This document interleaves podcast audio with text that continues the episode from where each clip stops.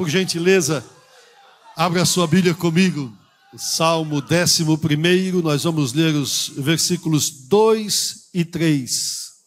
Diz assim a palavra de Deus: Porque eis que os ímpios armam o arco, põem as flechas na corda para com elas atirarem as ocultas aos retos de coração. Na verdade, que já os fundamentos se transtornam. Pode fazer o justo? A tradução da nova Almeida atualizada, que eu ganhei de presente do meu pastor Ezequias Soares, diz assim: Ora, se forem destruídos os fundamentos, que poderá fazer o justo? Amém. Amados irmãos, essa palavra incomodou muito o meu coração para vos trazer um, um pensamento nesta noite. Eu preciso um pouco da sua paciência para que nós possamos entender, na verdade, o âmago daquilo que Deus tem para o nosso coração. Eu lhe confesso que fiquei incomodado e, de certa forma, não queria trazer essa palavra, mas o Espírito de Deus incomodou o meu coração e eu sou soldado, eu só obedeço. Eu peço ao Senhor que glorifique o nome de Jesus, ao Espírito de Deus que glorifique o nome de Jesus através da nossa vida e que ainda que os irmãos não se lembrem de nós, não se esqueçam daquilo que Deus está falando para a glória do nome do Senhor Jesus Cristo. Quando se fala em destruição de fundamentos e fala aqui que existe uma armação dos ímpios, existe uma preparação já com os arcos para atacar, a guerra já está pronta, está travada. E eles querem atirar as ocultas em quem? Aos retos de coração. O salmista disse: Senhor, quem subirá ao teu santo monte?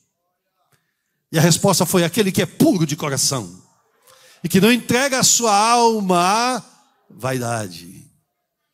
Os retos de coração, os puros de coração, são aqueles que sobem no alto monte, no santo monte do Senhor. São aqueles que falam com Deus e ouvem a voz de Deus. Tem gente dizendo, qualquer um pode falar com Deus, eu posso entrar no meu quarto, eu não preciso de A nem de B para falar com Deus. É verdade. Qualquer pessoa pode falar com Deus. Agora, Deus falar com ele é diferente. Ele pode ouvir a voz do demônio, pode ouvir a voz do cão, mas a voz de Deus é diferente. A voz de Deus brada na terra com o seu povo. O governador do Pernambuco e o prefeito da cidade de Recife não recebem o comando de Deus quando Deus quer falar com Pernambuco, Deus fala com o pastor Ailton na madrugada. Porque ele procura os retos de coração. Os meus olhos procurarão os fiéis da terra. Na verdade, que os fundamentos se transtornam. Atacar o fundamento significa fazer buraco no alicerce, significa preparar a casa para demolição. Atacar fundamento significa quero destruir, vou destruir. E a tradução, com certeza, ideal para este momento da nova Almeida atualizada usa essa expressão. Se os fundamentos, se forem destruídos os fundamentos, o que é que o justo pode fazer? O edifício que caiu lá na cidade de Aventura, há alguns meses atrás, na Flórida, o arquiteto que, o engenheiro que, arquiteto que serve a nossa igreja, ele esteve conosco ali, e ele estava nos explicando ao pastor Cássio e a mim, que o que na verdade aconteceu foi que o que afundou ali não foi, na verdade, o, o alicerce do prédio por si, foi um vazamento que houve na piscina.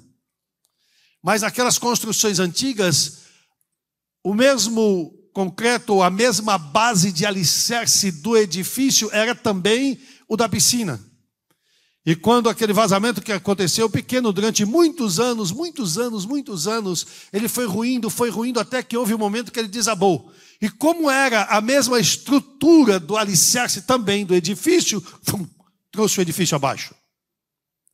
Destruiu aquela edificação, aquele prédio.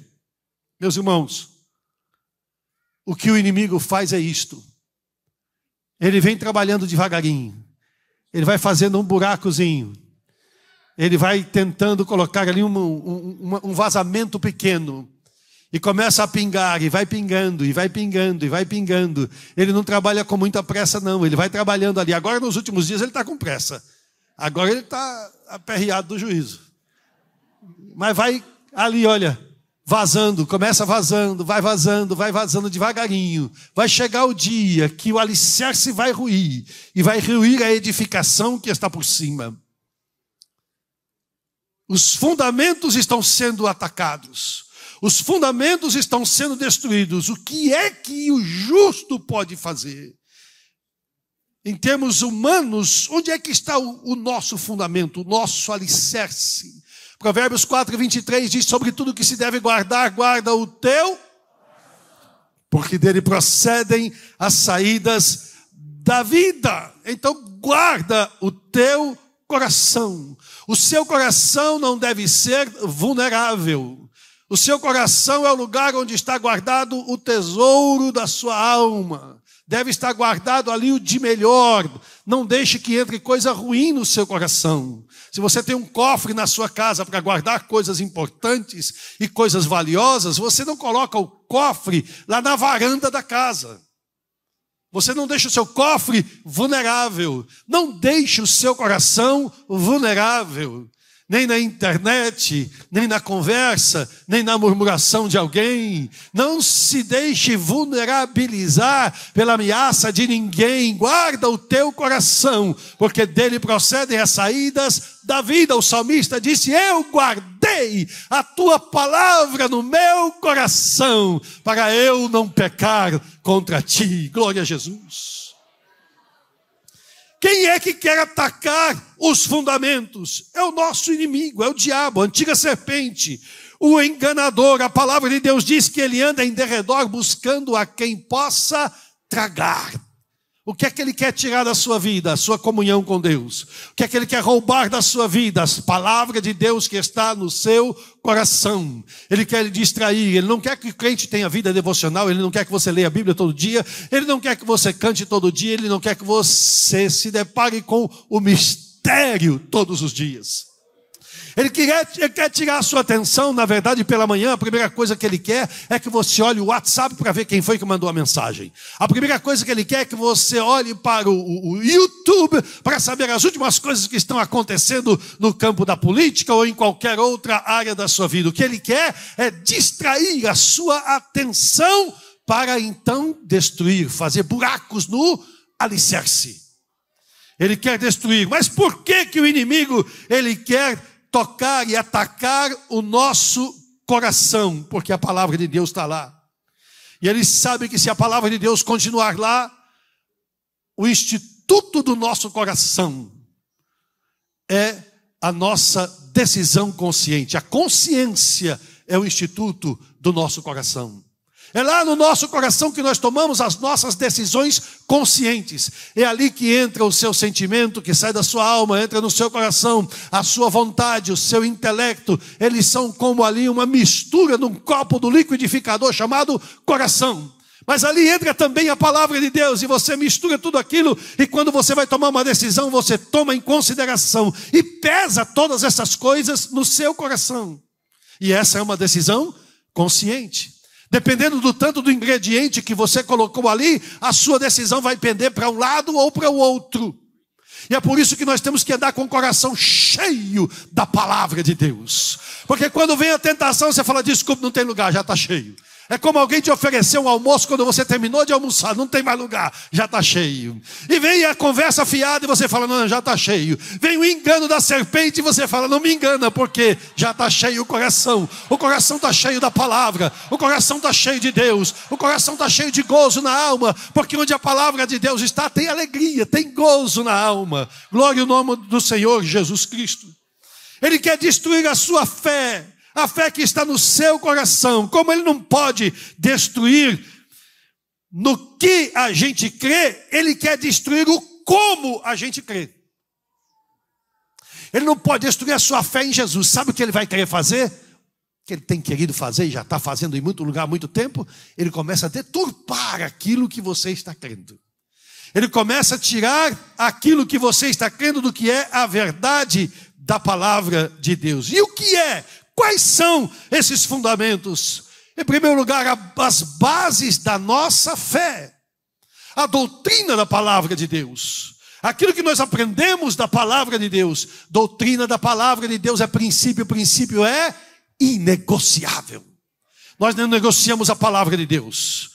Alguém pode ter um costume diferente aqui ou ali, nós temos o nosso. Na nossa casa, nós temos costumes. Na casa do meu pai, somos seis irmãos, todos nós somos casados. Eu tenho três filhos, meus filhos são casados. E na casa dos meus filhos, eles não herdaram todos os costumes da minha casa. Porque é uma casa nova, é uma família nova, uma constituição familiar nova que tem os seus próprios costumes. Então, diferentes casas têm diferentes costumes, mas nós não negociamos os princípios da palavra de Deus a doutrina da palavra de Deus, a palavra de Deus é inegociável. Não se pode tocar, não se pode mudar. Quais fundamentos? As bases da nossa fé e as nossas bases morais. Onde estão os princípios morais que nós abraçamos? Quem é que diz para nós o que é certo e o que é errado? Quem é que diz para nós o que é bom e o que é ruim? Quem é que diz para nós as bases, o fundamento dos princípios morais? É a palavra de Deus. É o Senhor nosso Deus quem nos ensina também aquilo que é o princípio moral, mas os fundamentos estão sendo atacados. Ah, como o nosso inimigo gostaria que você não estivesse aqui esta noite. Ah, como o nosso inimigo gostaria que você não estivesse recebendo palavra de Deus esta noite. E como é que ele ataca? Ele não vem com chifre, rabo e um garfo na mão, senão você ia saber que ele era o diabo. Ele vem de uma maneira sofisticada. Ele vem de uma maneira agradável. Ele vem de uma maneira intelectualizada para parecer que é uma coisa, não é muito importante, muito bonita. Não é verdade? Há mais ou menos ah, cerca de talvez uns 600 e poucos anos atrás, não é? no ano 1400, ah, a Europa naquele tempo eram regiões, eram, eram povos, várias regiões, vários povos pequenos que eram governados por nobres. E eles eram muito apegados à então igreja da época, a grande religião, a igreja católica. E eles viviam naquela, naquela, naquela interação. A igreja tinha uma influência muito grande nos governos, nos nobres. E havia, então começou um desenvolvimento científico aí pelo século XV, século XV. Começou um certo desenvolvimento científico e a ciência começou a prosperar e começou a haver o choque da ciência com a religião ou da ciência com a igreja da época começou a aparecer, tem um pouquinho de paciência, começou a aparecer o tal do iluminismo, que era uma, um, um, um sistema de pensamento, uma filosofia de caráter humanístico. O homem consegue resolver os seus problemas. Vamos nos concentrar no homem. E do iluminismo saiu, ou eu ia dizer prosperou, mas regrediu, o tal do positivismo, que é a radicalização do iluminismo, ou seja, só vale o que for cientificamente comprovado. Esse negócio de religião, você não pode provar Deus cientificamente, então não vale. Eu quero saber se dá para comprovar isso também, né? A ciência. Então, no caso da ciência, o conhecimento, a condição humana, isso tudo faz parte de uma visão do positivismo que se chama progressismo. E você tem ouvido muito de progressismo esses dias, não tem? De uma América Latina progressista. Você tem ouvido bastante dessas coisas, não é? Então é isso mesmo. Ciência, conhecimento, condição humana fazem parte dessa visão, dessa sociedade.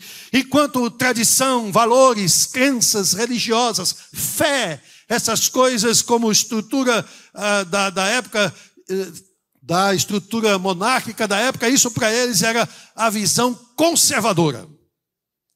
Esses progressistas também são chamados de liberais. Os primeiros experimentos que eles fizeram nos anos 1800, eles descobriram o valor da escola pública. Eles descobriram que se eles controlassem a educação, eles iam controlar os valores da nação. Eles iam controlar a cultura do povo, por isso que eles gostam tanto de falar em cultura. Não é? Mas, aí por volta, mesmo no, no início, até o início do século XX, quase que todas as escolas clássicas eram de visão cristã. E eles cultivavam uma cosmovisão cristã. Em 1915, eles substituíram a educação clássica pela educação progressiva ou progressista. Porque eles perceberam que na escola eles tinham aquilo que eles queriam para transformar de novo os valores da sociedade. Para mudar através da escola pública aquilo que as pessoas estavam, na verdade, crendo. Mas a cosmovisão cristã atrapalhava isso. Então, sabe o que eles fizeram? Eles se reuniram, agora são intelectuais. Lembra que eu falei que ele não vem com chifre, rabo e um garfo na mão? Ele vem com o quê? Com uma conversa das conturbâncias, das insebáceas. Não é? Um negócio mais elevado. E a pessoa fica. Hum, você sabe o que significa? Não. Mas é tão chique, né? E o povo vai. Esses intelectuais fizeram o quê? Esse negócio de combater. Enquanto tiver fé cristã no currículo da escola, eles vão nos atrapalhar. Não vai dar certo. O que eles fizeram? Tiraram o ensino cristão do currículo escolar das crianças. Extraíram a fé cristã, eliminaram o cristianismo do currículo escolar. Isso aconteceu, irmãos, 40 anos antes de, no governo de John Kennedy, nos Estados Unidos, eles promulgarem um decreto do presidente da República de proibindo oração na escola pública nos Estados Unidos da América em 1963. Tiraram a oração das escolas. Eles queriam, na verdade, proibir que a educação clássica, que o currículo clássico, aquele que não é o do Paulo Freire, não. Paulo Freire, o Paulo Freire do mal, não o Paulo Freire do bem. O Paulo Freire do bem é meu irmão, né? Paulo Freire, que é companheiro do nosso querido deputado Francisco. Então, o que acontece? Eles queriam tirar, e tiraram, né? Da escola pública o currículo cristão, mas eles queriam, na verdade, proibir que se ensinasse em qualquer escola, não só na pública, mas na escola privada também, que se ensinasse os princípios cristãos. Ora, meus irmãos, essa proibição que eles queriam fazer, na verdade, dos dos princípios cristãos era um combate do progressismo para que eles pudessem implantar aquilo que eles, a visão deles na terra, ou seja, a visão do cão, do diabo, do Satanás, que é contra todos os princípios da palavra de Deus. Olha, irmãos, a filosofia no mundo tem lutado muito contra a igreja há centenas de anos batendo desde o começo da igreja primitiva, os, os, os, apóstolos, na verdade a própria teologia apareceu combatendo filosofias da época, não é isso, pastor? Nosso professor daqui. Combatendo as filosofias da época, e nos nossos dias não é diferente. Mas o combate do progressismo, ele começa lá embaixo, né? Ele começa com a educação, principalmente sobre eh, as pessoas serem treinadas para que possam alcançar os fins do progressismo. O poder na escola pública, a cultura, as afeições morais dos alunos. Eles descobriram e os progressistas se concentraram nesse novo aliado, o poder da escola pública. Eles disseram: se os progressistas pudessem controlar a educação, então as coisas iam mudar. Olha só o que aconteceu. Eles perceberam que eles tinham mais poder, e infelizmente, boa parte dos cristãos não percebeu isso. O que estava acontecendo? Eles permitiram que os progressistas substituíssem a nossa cosmovisão, a nossa visão de mundo, a visão cristã, como a Bíblia vê todas as circunstâncias da sua vida, por uma visão de uma filosofia barata de uma filosofia herética, pecaminosa, maligna, que é contra Deus e contra as coisas de Deus. E mas ela vem parecendo inofensiva, parecia que era até boa, né? Hoje o progressismo está tão enraizado que já a gente não conhece mais a cosmovisão cristã. Os nossos filhos vão para a universidade e para eles já é comum eles ouvirem falar de evolucionismo. E é comum eles serem eh, zombados porque creem no, na criação, no criacionismo.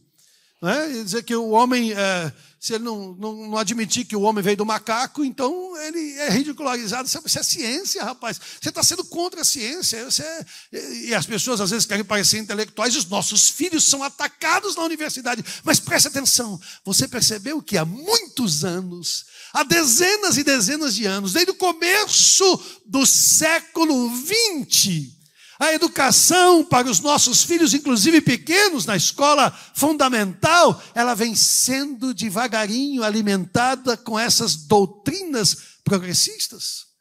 E eles vêm colocando isso, não se esqueça do que Deus está falando ao nosso coração esta noite. Na verdade, que os fundamentos se transtornam, o que pode fazer o justo? Qual é a força que nós temos diante de uma coisa como esta? Enquanto os cristãos defendiam algumas outras causas, irmãos, os progressistas trabalharam incansável e silenciosamente para deformar os filhos dos crentes na escola. E eles controlaram o sistema educacional de todo o Ocidente. Foi por isso, irmãos, que aconteceram algumas revoluções aí no começo do, do, do, do, do no, começo do segunda metade do século passado, dos anos é, eh, 60, você se lembra? A revolução dos Beatles, ah, aquelas revoluções culturais que aconteceram, não é? Das minissaias, os cabelos longos, que no fundo isso era o que? Rebeldia dos cantores como Raul Seixas, Cazuza, eles não estavam simplesmente cantando música que o povo gostava de ouvir, eles estavam traduzindo uma mensagem. Eles estavam levando intencionalmente uma mensagem para o povo, uma mensagem progressista. E nessa mensagem progressista, existencialista, o próprio Raul Seixas gravou uma música que ele não teve coragem de gravar em português, porque ele sabia que o povo brasileiro ainda era mais arraigado ao cristianismo naquela época, e ele gravou essa canção em inglês. E na canção em inglês ele dizia: So Jesus Christ, man, won't be coming back no more. Jesus Cristo, cara, não vai voltar mais. Ele foi para o céu e deixou a gente aqui ao nosso próprio Léo, e que cada um se vire. A vida não vale a pena viver, era o que cantava aquele cantor. Traduzindo uma filosofia existencialista, traduzindo um pensamento de autocomiseração da sociedade. E eles foram devagarinho tomando tudo, irmãos. E se a educação, disse um homem Lawrence Kremen, ele disse: a educação é o principal motor de uma sociedade intencionalmente progressiva, então a política da educação, ela tem um significado muito além do controle das escolas. Na verdade, é a chave para a realização das aspirações políticas mais fundamentais. Eu estou saindo desse negócio aqui para falar dos fundamentos. Mas eu preciso que você ouça isso. Sabe por quê, irmãos? Durante muitos anos nós não ouvimos e não falamos sobre isso. Nós nem percebemos que eles estavam falando isso. E sabe o que, que eles diziam? Eles davam risada de nós e diziam como é que a escola dominical, uma hora por semana, vai competir com as cinco horas que os filhos deles ficam na escola conosco, sendo doutrinados na doutrina progressista. Eles não vão ter como, mas e o que é que pode então fazer o justo? Sabe o que é que pode fazer o justo? Um culto doméstico de 30 minutos em casa. Ele vai derrubar toda a doutrina progressista que o seu filho recebeu na escola. Ensinar a palavra de Deus para os filhos derruba tudo que a escola pública pode fazer. E você fala, eu tenho que ser agora um filósofo, eu tenho que ser um intelectual. Não, nós temos que continuar sendo crentes em nome de Jesus. Tem que ter culto na nossa casa. Ensina a criança no caminho que deve andar, porque depois que ela crescer, ela não se desviará dele. Com a licença do pastor, eu quero lhe pedir que fale comigo, por favor. Não se desviará dele. Vamos? não se desviará dele. Eu consultei várias traduções, eu fui no original, eu fui buscar a palavra no original, pastor Ailton, a palavra é desviará. A criança que é criada no caminho do Senhor, ela não se desvia dele.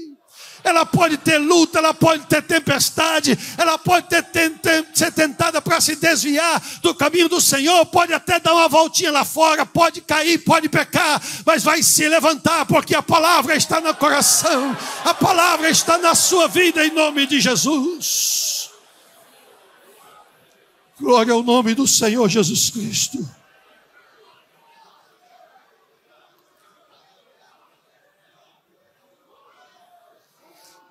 A palavra de Deus diz, Provérbios 1 22, até quando, honestos, amareis a necessidade? E vós, escarnecedores, desejareis o escárnio, e vós, loucos, aborrecereis o conhecimento. Glória a Deus. A mudança começa na base. A mudança começa lá, como eles dizem, na base da pirâmide. É nas crianças, pois é isso mesmo. Nós também começamos com as nossas crianças em nome de Jesus. Está no tempo de acordarmos, irmãos. Está no tempo de estarmos atentos, irmãos. Está no tempo de cuidarmos das nossas crianças. Eles estão querendo distribuir cartilha gay, e isso é coisa de progressismo, mas nós pregamos a palavra de Deus em nome de Jesus. O sangue de Jesus Cristo, seu filho, faz com que os nossos filhos sejam purificados de todo o pecado. É a palavra de Deus que é o alicerce, é a palavra de Deus que é a base. Ele não vai ser destruído, porque o diabo não pode pode contra a palavra de Deus. O Senhor Jesus Cristo derrotou o diabo pela palavra. Ensina a palavra, medita na palavra, anda com a palavra, decora a palavra. Ensine o seu filho, a sua filha a decorar a palavra de Deus. Desfruta da palavra, come a palavra. Vai no caminho falando da palavra com o seu filho. Quando assentar na mesa, fala da palavra. Quando sair para viajar, fala da palavra. Palavra, palavra, palavra. O Deus da palavra, diga ao seu filho: Jesus Cristo morreu na cruz do Calvário e verteu o seu sangue para nos libertar de todo o pecado, para perdoar os nossos pecados, para nos lavar e nos purificar. Fale da palavra, ensina a palavra todos os dias em nome do Senhor Jesus. Não se iluda. Não existe, como dizem os irmãos americanos, there's no free lunch. Não tem almoço de graça. Não tem solução imediata. Não se iluda. Nós precisamos, cada crente no seu lar com os seus filhos, dia após dia, goteje a minha doutrina, dia após dia, goteje a minha doutrina.